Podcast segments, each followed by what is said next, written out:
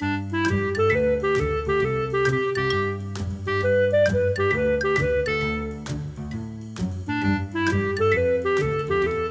你好，我是培佑，欢迎你收听培佑的阅读笔记。每一集我会用五分钟左右的时间和你分享一本书的一个重点，让你轻松学习，持续进步。这一集我们要分享的书籍是《华山讲透孙子兵法》啊，一本讲孙子兵法的书。好了，我来念一段我记录在书中的重点：巧，哦，灵巧的巧。巧的东西长久不了，就那一下下而已。就像时尚服装就能穿一季，最时尚的只能穿一次。标准衬衣它能穿十年呐。曾国藩啊，曾国藩是清朝时期啊非常知名的一位将军哈。曾国藩把他体会为不急而速。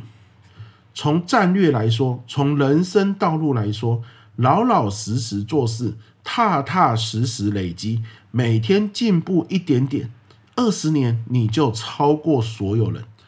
功夫都在平时，都在基本面。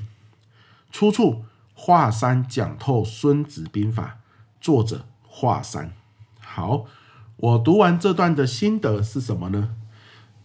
这一本书讲的是《孙子兵法》嘛，《孙子兵法》的核心精神就是不讲求百战百胜，因为百战百胜就代表你要打一百场战争呢，而战争是非常消耗资源、非常消耗人力、非常消耗钱财、非常消耗粮食的，所以你打赢一百场又如何呢？是不是你又又还要接着打一百零一场呢？那是不是整个国家都被你给拖垮了？好，你的资源都消耗殆尽了。你如果每天，我们以个人来说啦，你每天总是要去拼一把，风险很高的拼一把，就算被你连续十次拼赢又如何呢？如果你总是用拼一把的思维，第十一次拼输了，是不是前面十次拼赢的东西都要赔回去呢？那这样子，前面十次拼赢又算什么？所以。《孙子兵法》说，真正厉害的将军是怎样？一战而胜，打一战，然后就得到决定性的胜利。那你说哪有那么厉害的将军？各位，关键就在这里了哈！没有胜利机会的仗，他是不打的；有风险的仗，他选择回避，选择等待，选择防守。在《孙子兵法》里面，它虽然是一个兵法，教你怎么打仗，可是呢，它特别注重的两个字，却让大家哈跌破眼镜。那两个字就是等待。等待是非常重要的能力。回到我们的人生中也是一样，等待最好的时机，把你平时累积的东西去运用出来，这才是关键。时机不对，不要贸然的出头。好贸然的出头，很容易把自己搞得遍体鳞伤。好，等待是非常重要的能力，看准时机，一战而胜。时机不对，我们选择抛光养晦，老老实实做事，踏踏实实累积，每天进步一点，对吧？所以，真正厉害的将领，历史上都没有留名，因为啊，他们没有惊险的战斗场面。惊险就代表赢跟输一半一半，才叫做惊险嘛。而厉害的将领呢，他的赢面都是比较大的，因为赢面不大，他不会选择拼一把，他不会选择出战，对不对？他都是不断的计算，算准了这一仗胜算很大，他才出手，一战而定。但因为赢得太理所当然了，一点都不惊险，就没有精彩的故事嘛。反而没有留下名声。好，跟着这样的将军打仗，战争次数少，士兵伤亡少，资源消耗少，战胜机会高，这才是好的将军。而这样好的将军呢，平时注重基本功的累积，扎扎实实做好训练，并且观察局势，等待战胜机会最高的时间点，一战而胜。好的，那你一定会有个疑问，到底哪些是判断时机的标准呢？什么叫做最好的时机点？最有可能获胜的时机点。其实啊，判断的标准有三个，而且这三个你一定听过，那就是天时、地利、人和，而其中人和最重要。好，你今天要做一件事情，那跟这件事情相关的人，是不是都跟你有一样的想法？所以你事先可能需要宣传，事先可能需要沟通，事先可能需要讨论。如果对方有跟你意见不一致，你事先怎么样好去跟他做一个讨论？然后呢，让他的意见愿意跟你站在同一边，好，让他的立场愿意跟你相同，那这就是先达成人和，那这些都是平常要去累积的。好，然后呢，天时跟地利、时间点跟地点跟场合都对了之后，哎，这就是你可以展现你的才能的时候。而在对的时间、对的地点，人也都愿意配合的情况下。你就可以一战而定。好，这讲的是一个呃比较大的方向，可是呢，每个人你可以运用在你自己的领域里面。好，我举个例子，比如说线上课，线上课程前几这两年因为疫情的关系，很多实体课程都变成线上课嘛。那像我也是一位老师，好，所以呢，我也上很多线上的课程。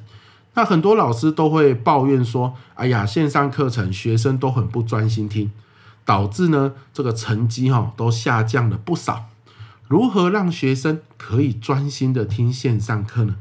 来，天时地利人和这三个如果没有具备，老师就像将军一样嘛，上课就像出战一样。